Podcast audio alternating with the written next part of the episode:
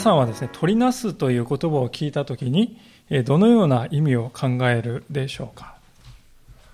まあ、あまり取りなすという言葉は耳慣れない言葉かもしれませんけれども、国語辞典を開きますと、仲裁するとか、機嫌を損ねた相手をなだめるとか、まあ、そういう意味だと書いてあります。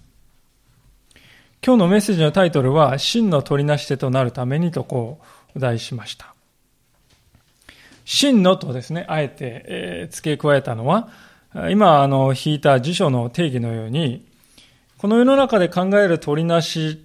というのは、まあ、仲裁ですよね。仲違いして相手をこう、仲裁するとか、機嫌を損ねた相手をなだめるという、まあ、そういうふうな意味なんですけれども、聖書が語っている取りなしというのは、いささか異なっているからであります。私たちは今日これから神の前に、ある意味でこう立ちはだかるというか、立つですね、このアブラハムの姿を見るわけですけれども、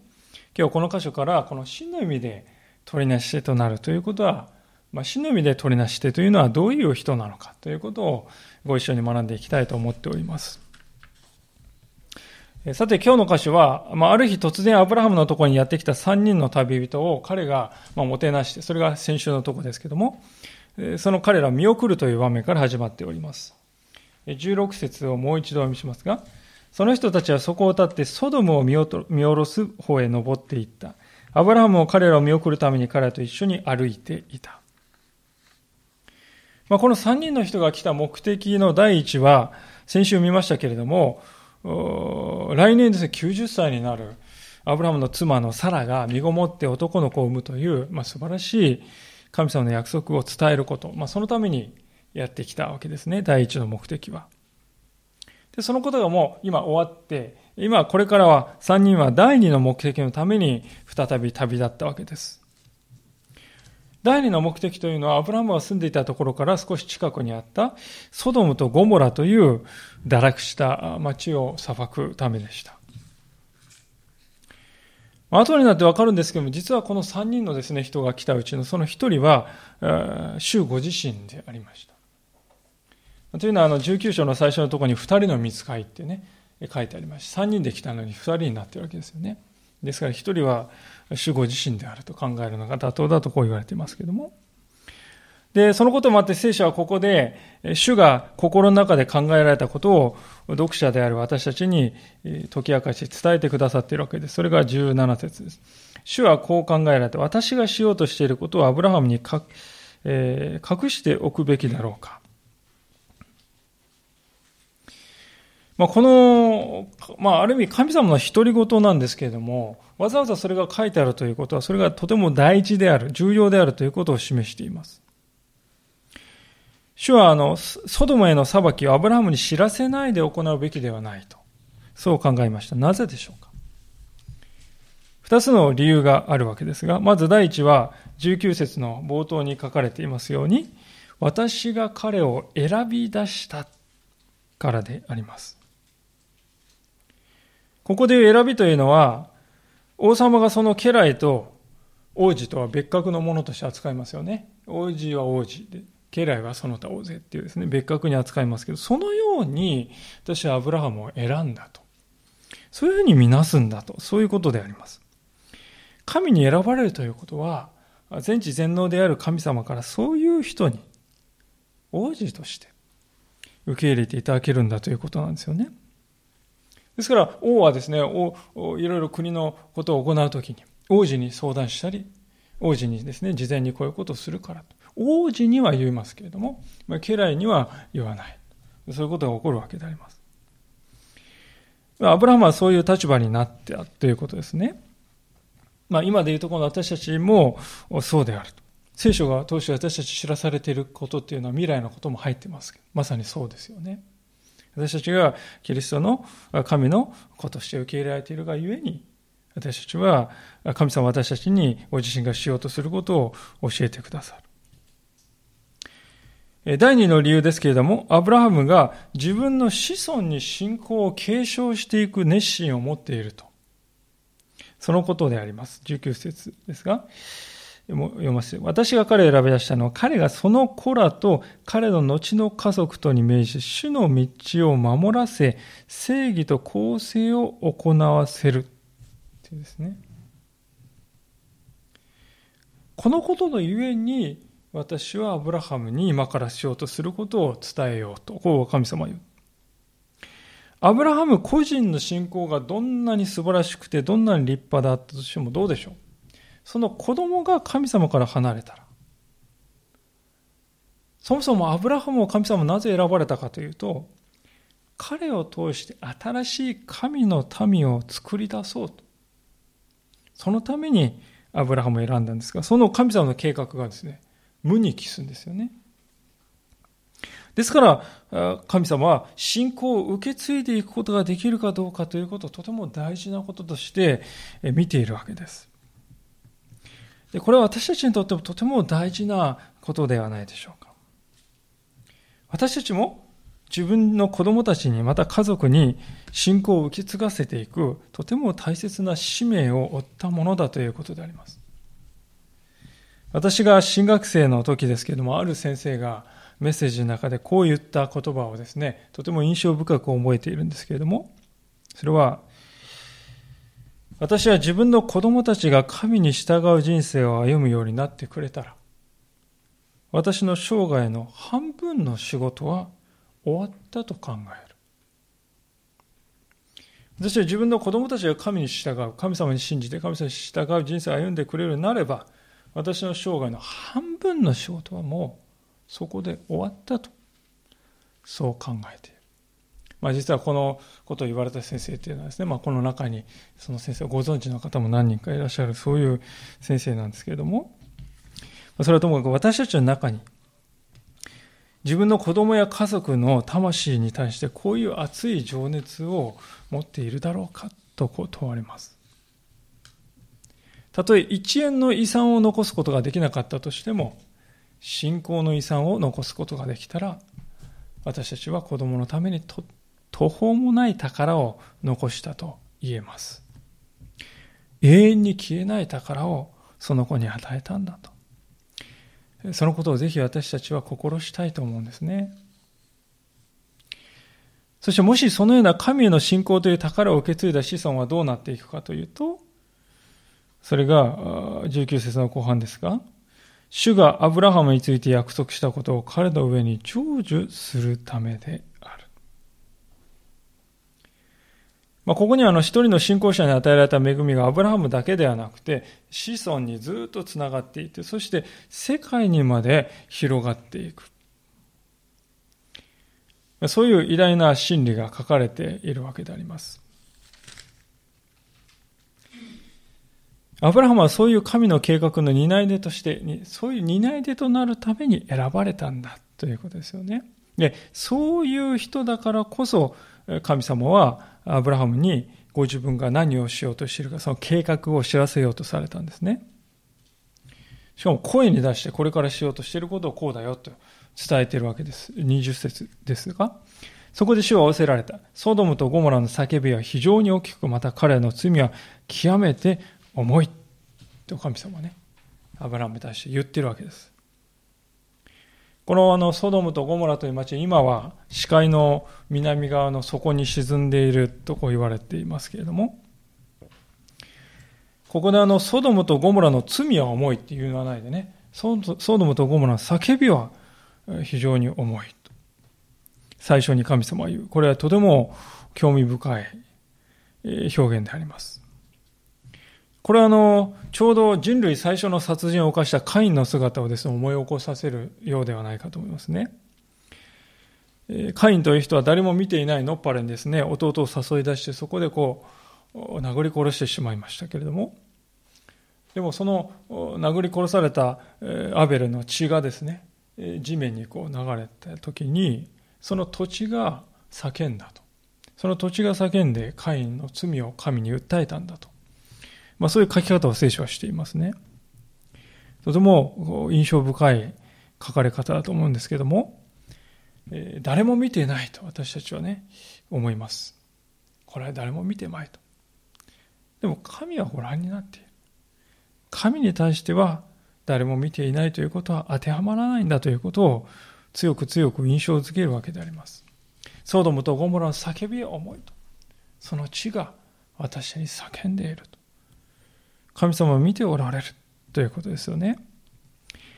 ヘブル人への手紙の4章の13節にはまさにそのことが、書かれているわけでありますけれども、もしお分けになれる方は見ていきたいと思うのですけれども、ヘブル人への手紙の4章の13節ですね。第3本を使いの方は428ページ。第2版の方は400あごめんなさい392ページが393ページになります。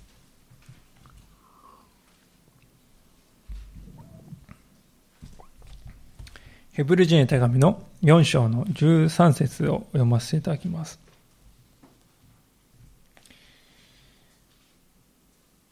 第3版428ページ、第2版で392ページか393ページです。お読みします。ヘブル4章13節作られたもので神の前で隠れを仰せるものは何一つなく、神の目には全てが裸であり、さらけ出されています。私たちはこの神に対して弁明をするのです。神様はソドムとゴモラの大きな罪をすでに知っておられました。ご存知でありました。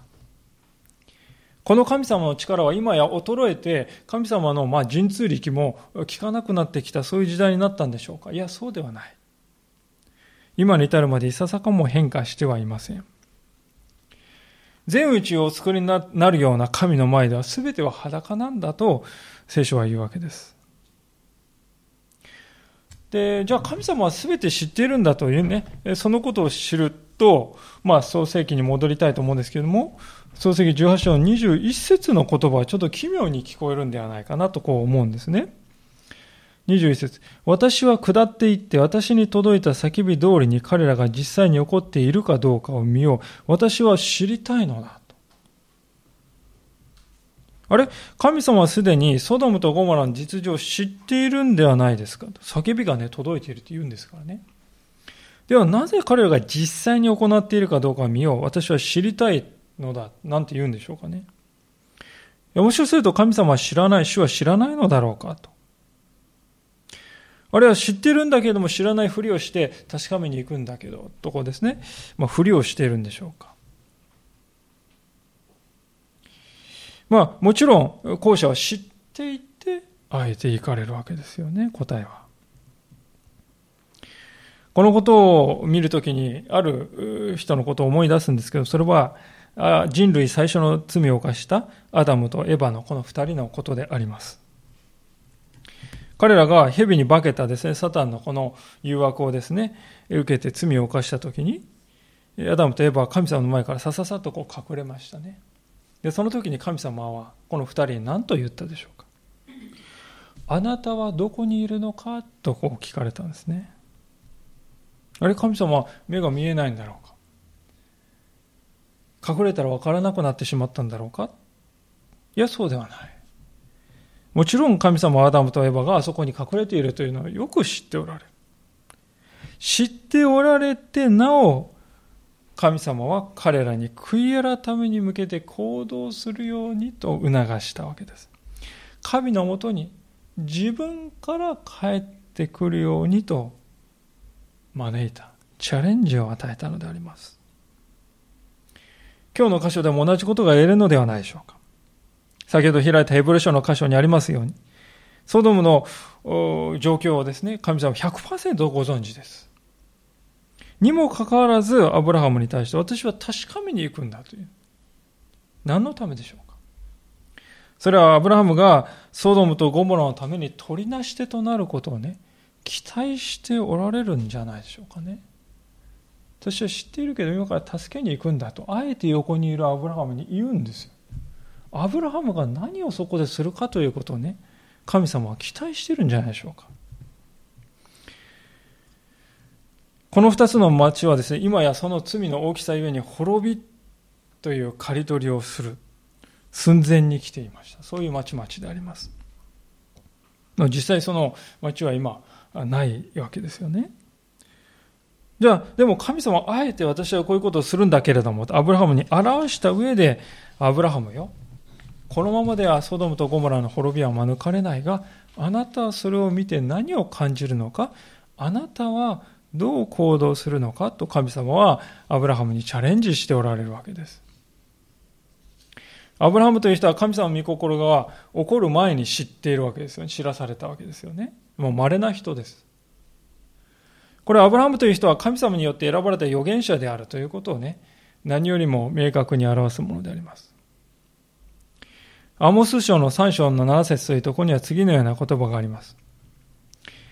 誠に神である主はその計りごとをご自分のしもべ、預言者たちに示さないでは何事もなさらない。神である主はその計りごとをご自分のしもべ、預言者たちに示さないでは何事もなさらないのだと。アモス3章7節に書いてあります。現代においてこの預言者としての務めを期待されているのは誰でしょうか？それは私たちクリスチャンたちであります。私たちには神様の言葉であるこの聖書が与えられています。ですから聖書を託されているこの教会があるいは皆さん聖書を携えて日々聖書に親しんでおられるクリスチャンの一人お一人が現代という時代において神の預言者としての小さな預言者としての立場を期待されている。私たちが手にしている聖書にやがてこの世に終わりが来るということも書かれております。ですから状況としてはね、このアブラハムに似てるんじゃないでしょうか。今からソドムとゴモラが、ね、その罪のゆえに滅びに向かっているんでそれを見私は事前に教えるけれどもあなたはそれを見てどうするのかとねアブラハムにチャレンジそれは同じなんですよね私たち神様は本当にこの世の終わりが来るということを私たちあらかじめ知らされていますそのチャレンジを受けて私たちはそれにどう答えていくのでしょうか？アブラハムの立場と私たちの立場というのはですからこう重なっていく面があるんだということを、だからこそ私たちはそこでアブラハムの姿から今日教えられたいと思うわけであります。22節からのところでは見ていきたいと思うんですけれども、え主の前で食らいついていくこのアブラハムの姿が書いてあります。22節そのその人たちはそこからソドムの方へと進んでいった。アブラハムはまだ主の前に立っていた。アブラハムは近づいて申し上げた。まあ、ここであの2人とね、首都に分かれているわけですけども、アブラハムは近づいて申し上げた。あなたは本当に正しいもの、悪いものと一緒に滅ぼし尽くされるのですか？もしやその町の中に50人の正しいものがいるかもしれません。本当に滅ぼしてしまわれるのですか？その中にいる50人の正しいもののために、その町をお許しにならないのですか？正しいものと悪い正しいもの悪いものと一緒に殺し、そのため正しいものと悪いものとが同じようになるというようなことが、ことをあなたがなさるはずがありません。とてもありえないことです。全世界を裁くお方は抗議を行うべきではありませんか？アブラムはのその神様の意図を知らされて何をしたかというと、今読んだように神様にこう立ってですね、一人立って、ソドムとゴモのために取り取りなしを始めるんですね。ある中華書によると、この箇所で彼は二つのことにね、より頼んで、手がかりにして、神様に取りなしたんだとこう言うんです。まず第一のことは、神様の公正さですよね。アブラハムは神様が悪を決して見逃さないお方であるということをよく知っていました。ですから、あの町をね、悪の町なんですけど、どうぞ神様、多めに見てくださいよ。見逃してくださいよって、こうは言わなかったんですよね。それはもう神様の公正さから見てありえないことですよね。皆さんもどうでしょうか？皆様の信じている神様が天国に入るときに、あなたはこっちから入りなさい。あなたはね、あ裏裏口からこっち、ね、あなた専用にちょっとね、内緒だぞ、用意していたからって言ってね、まあ、そういう神様の不公正な神様を信じることができるでしょうか？決して信じられないと。神は公正である。悪を多めに見てある人は多めに見てある人は厳しく、そんな不正な神を私たちは信じるわけにはいきません。アブラハムにとっても同じであります。ですから、この町を多めに見てくださいとは言わなかった。神は正義そのものでありますから、それは決して受け入れられない。で、そこで彼が取った戦略というのは、もしソドムに50人の正しい人がいたら、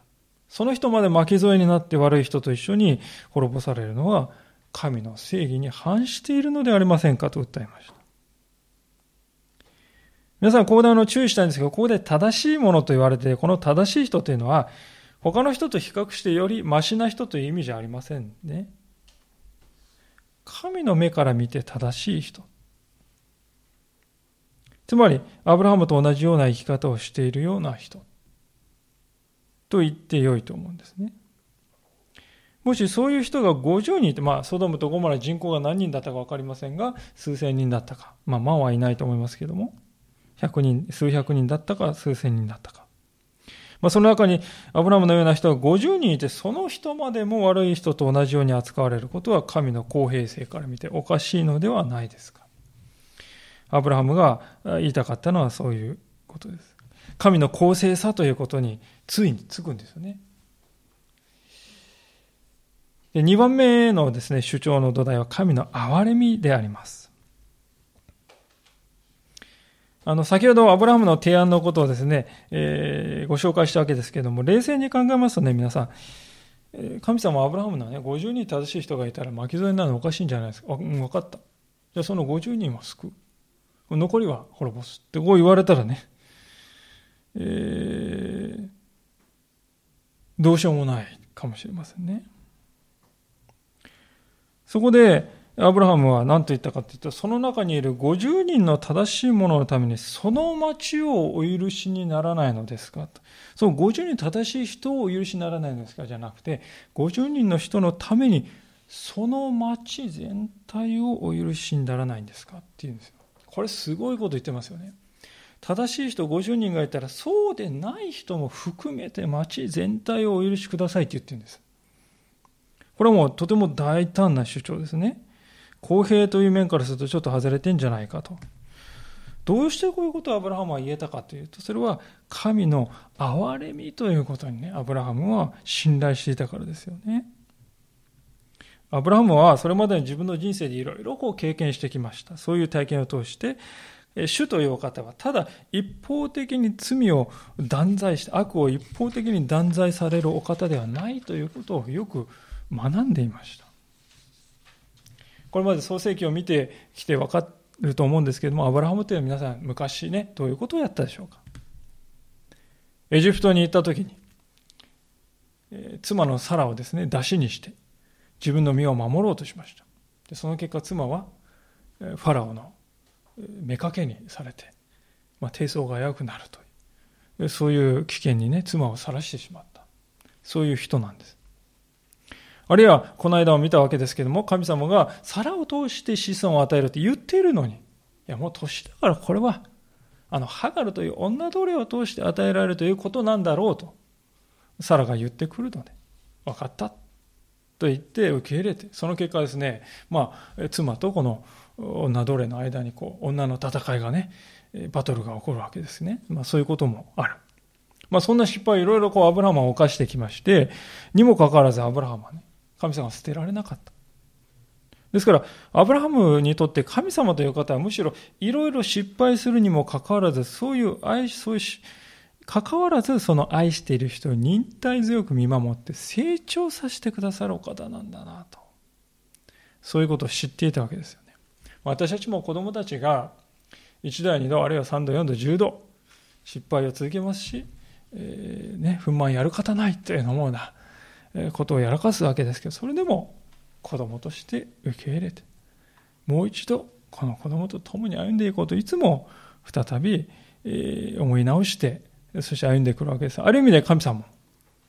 そのようなお方であると知っていたわけです。ですから、アブラハムはですね、まあ、ちょっと大胆ですけれども、50人正しい人のゆえに全体を許してくださいっていうわけですから、そういうでも憐れみ深いお方なんだと。そこにかけるんだと。憐れみ深い主よ私はあなたが私にかけてくださった憐れみを知っております。その憐れみを私だけでなく、彼らにも施してくださいと、そう願ったということですね。ですから、アブラハムはこの二つのこと、つまり神は公正である。しかし同時に神は憐れみ深いお方である。まあ、このことをよりどころとして神様に訴えかけていくわけですよね。ぶつかっていく。23節から25節で3度もですね、神の公正と憐れみということを繰り返して述べています。神は絶対的に公正であり、絶対的に憐れみ深いということに対して本当に深い信頼があったからこそ彼は言えたわけです。こういうことを言えた。神様とのこれまで歩んできた人生の中で育てられてきた具体的な信仰であります。で、こういうふうに神様に向かっていける人っていうのはですね、幸いだなと思うんですよね。近いですよね。神様のですね、本当にこう、公正さということを百も承知なんだけれども、それと同時に神の憐れみというものを深く知っている。だからこう向かっていけるわけですよね。皆さんどうでしょうか？アブラハムのように、皆さん、神様のご性質を盾にしてですね、神様に願い求めていく。ぐっとこう願い求めていく。そういう祈りは神様は聞いてくださるんですよね。神様あなたは公正なるお方で私はそれをしていますから、多めに見てくださいなどと申しません。しかし私はあなたが憐れみ深いお方であると知っております。ですから、50人の正しい人がいれば、その町を全体許していただくわけにはいかないでしょうか。神様はそれに対して祈りを聞いてくださる。26です。主は答えられた。もしソドムで私は50人の正しいものを町の中に見つけた、その人たちのためにその町全部を許そうってはっきり言うんですよね。その町全部を許そうと。いや、すごいことを神様から引き出したなとアブラハムは思うわけですけれども、しかし彼がすごかったのはですね、ここで満足しなかったというところですね。まあ、27節から33節読んでいきますと、ディスカウントです。値切り交渉みたいなのが始まっていきます。正しいものが最初50人だったのなんと5回も減らす。その姿がね、え、書かれているわけですよ。まあね、山田電機はケーズ電機に行って、もうちょっと、この端数を切り落として、満単位になりませんかね、あちらのあの価格 .com ではとか言ってこう、やるわけですけれども、まあ、そういうふうに私たちは見ちゃうかもしれませんけれども、まあ、断じてそうではないということも申し上げたいと思うんです。もしそういうふうに見てしまうと、この箇所の本質を見誤るかなと思うんですけれども、なぜそういうこう単なる値切り交渉じゃないかって言えるかっていうと、まあ、いくつか理由があるんですけどもね、皆さん、こういう5回の願いをしてですね、アブラハムに何か利益があるんでしょうかね。まあ、電気屋さんで値切り交渉しますとね、自分が払う金が減るというですね、お金減るという利益が明確にありますから、まあ、一生懸命やります。でも、アブラハムは本来ソドムに何か義理があるのだろうか。ソドムとゴモラは純粋に自分たちの犯した凄まじい罪、特に同性愛をはじめとはじめをはじめとする町中がもうこう、ね、性の乱れに染まっていた。まあ、そういう罪のために滅びを招こうとしていたわけです。まあ、言ってみれば身から出たサビである。まあ、もちろんそこには甥っ子のロトが住んでいたわけでありますけれども、じゃあ、ロトがいるんでって言ったかって言ってないわけですよね。ロトだけは何とかしてくださいって言ってるんじゃなくて、町全体をお許しください。全体のために取りなして。個人的事情から決してやっているわけではない。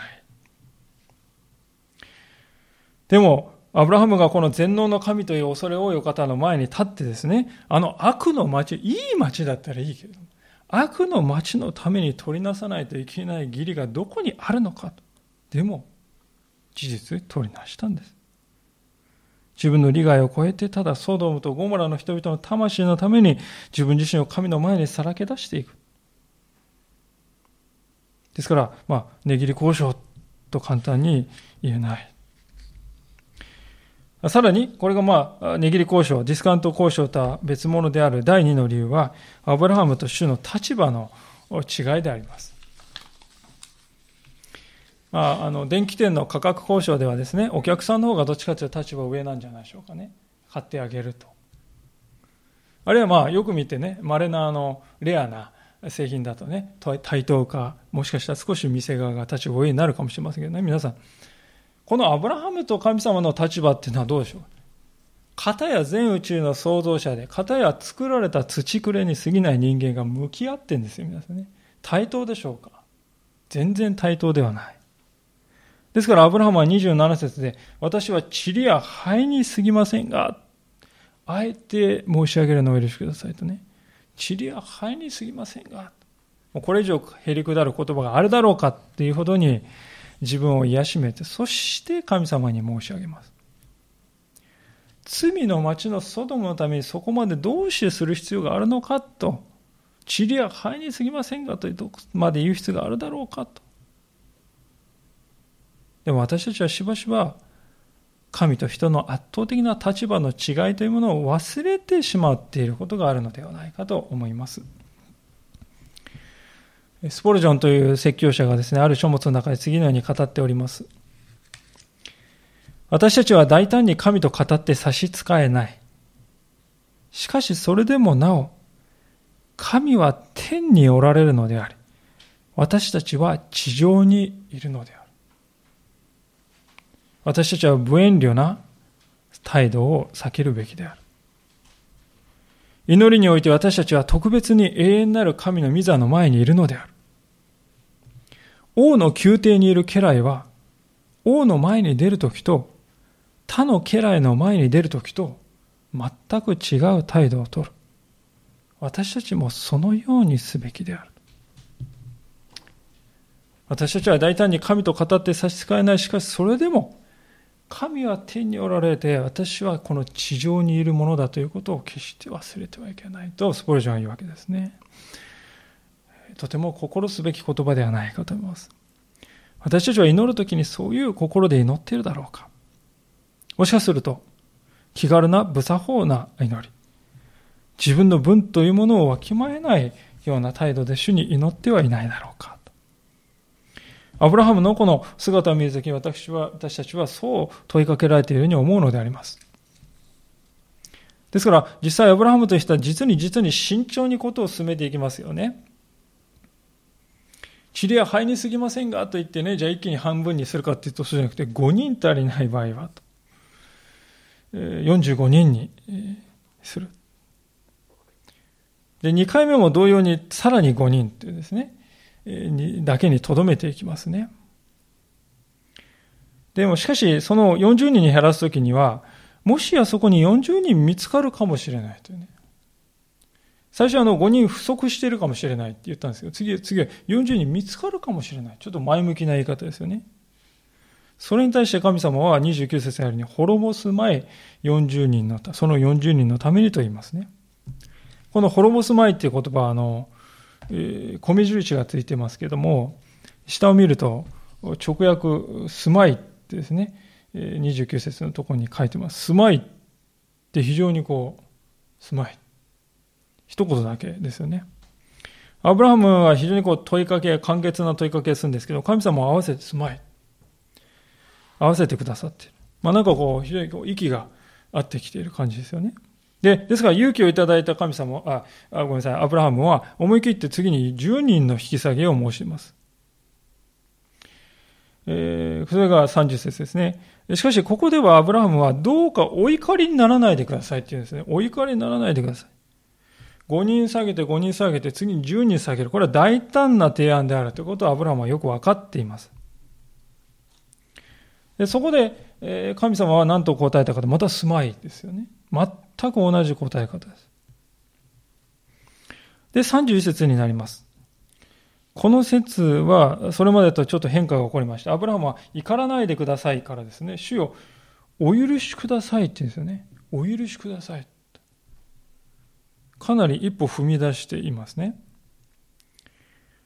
で、日本語の聖書を見ますと、神様はですね、同じように滅ぼす前って答えたから、31節で滅ぼす前って答えているかに見えるんですけど、皆さん、ここには米印はついてないですね。住まいじゃなくなったんですよ、ここで。滅ぼす前ってはっきり言ってるんですね。ここでは、ヘブル語を見ると。まあ、住まい、住まいって言ったら、その次に滅ぼす前って言うんですね。あえて神様滅びってことを口にされます。でこれは重要な変化だと思いますね。神様の答え方のトーンが変わってきているんです。アブラマはここで神様がお許しになるのもここまでかもしれないなと感じたと思うんですよね。でも、どうかお怒りにならないでくださいともう一度語ります。32節ですね。どうかお怒りにならないで、もしや10人いるかもしれません。神様はそこで同じように答えられますけど、やはり今度は住まいじゃなくて、滅ぼすまい。やはり滅びということを口にされたわけです。で、このやり取りを見てみますと、同じような、ね、ことを繰り返して見えるんですけど、微妙にこれやはり違ってきて、このアブラハムと神様との間ですね、非常にこう、会話があるわけですよね。私はこのアブラハムの姿を見るときに、神の前で自分は一体何であるのかということをよくわきまえている信仰者だなと思います。アブラハムは、主が続けて滅ぼすまいと言われたことを聞いて、私はここに踏み、ここで踏みとどまるべきだな。そう分かった。アブラハムは神様が取り主として立つようにとね、チャレンジされた先ほど言いましたね。これからソドムとゴマラにしようとすることをこういうことをするんだけれども、あなたはどうするのかとチャレンジされて、そしてアブラハムはこう、神様との会話の中で50人を10人にと会話していくわけですけれども、どこでそれが終わるのか。その取りなしとしての自分の役割はどこで終わるのかということをアブラハムはちゃんと悟る知恵があったということですね。神様の御心を悟ることができたということですよ。で、このやりとりを見るときに、やはりアブラハムが神の友と、こう呼ばれる理由がわかるような気がしますね。私たちはこれを見ると、どうせなら一人まで減らしておけばよかったのにと。なんでこうでやめちゃったのか。3人とか2人まで減らせばよかったのに。まあ、安直なこの疑問を感じるかもしれませんけれども、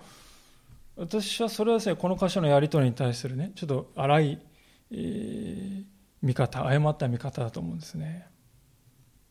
アブラハムは神様から取り主として自分が期待されているそのゴールはどこかということをよく分かってていたですね。ですから私たちが取りなす誰かのために、あるいはこの地のために、この世のために取りなす時も、私は何を期待されているのかということをね、しっかりとわきまえて、まあ、これまで見てきたような3つの事柄を反映した、その取りなしをしていきたいと、こう願うわけであります。さあ、そういうわけで今日私たちはこのアブラハムの姿を通して神の前に取りなす。それは実際ね、非常に実際的じゃないですか、皆さん。取りなしの技というのはこういうふうにして神様とのそのキャッチボールの中で神様その語りかけの変化を、本当にこう繊細な変化を精霊によって知らされながらこう続いていくんだなと。そういうことを学んできたわけですけれども、改めて一つの問いかけをして終わりたいと思うんですが、それは、私たちにとって、あなたにとってのソドムとは、ゴモラとは何なのかということですね。アブラハムは前にも言いましたけれども、自分にはこれ何の利益もない取りなしですよね。でもそのために自分自身を神様の前にさらけ出して祈っています。塵は灰にすぎません。もうこの世の中のいかなるものよりも自分は価値ないものですと。そうまで言ってへりくだらせた。しかし、だからといって闇雲にただただただただ値切り交渉しているわけではない。どこまで自分は許されているだろうかその踏みとどまるべきこと、べきところがもし来たならその一線を越えない。その慎重なる姿を持って取りなし続けたわけであります。私たちにとってそのようにして取りなすべき人は誰だろうか一箇所開けてみたいと思うんですけども、聖書には次のような言葉が書かれております。イザヤ書の59章の16節というところですね。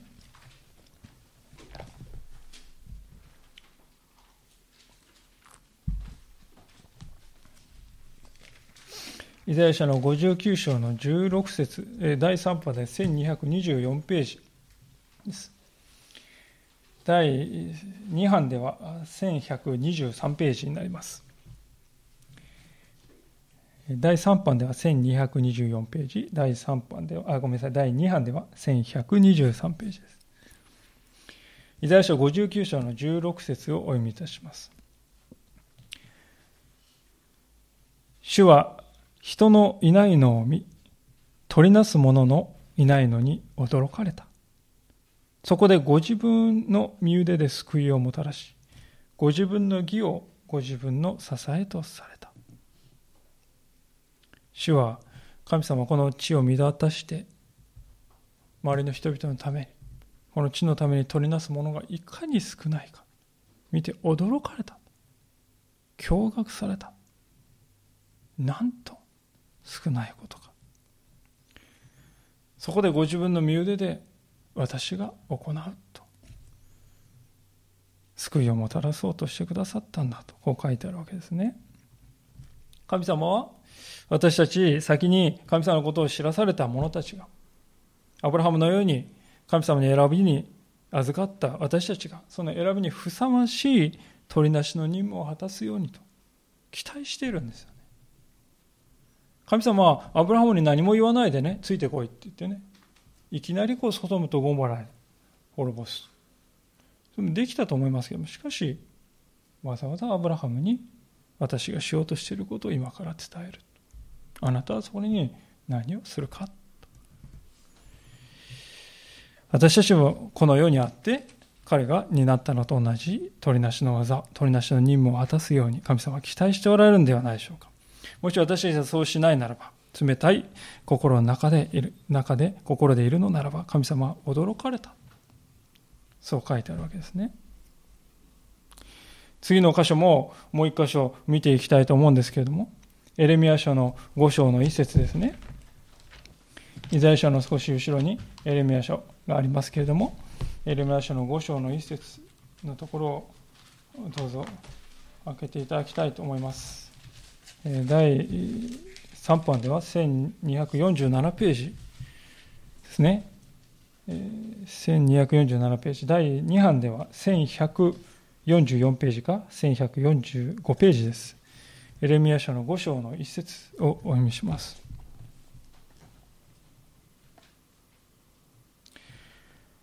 エルサレムの巷を行き巡り、さあ見て知るがよい。その広場で探して誰か講義を行い、真実を求める者を見つけたら、私はエルサレムを許そう。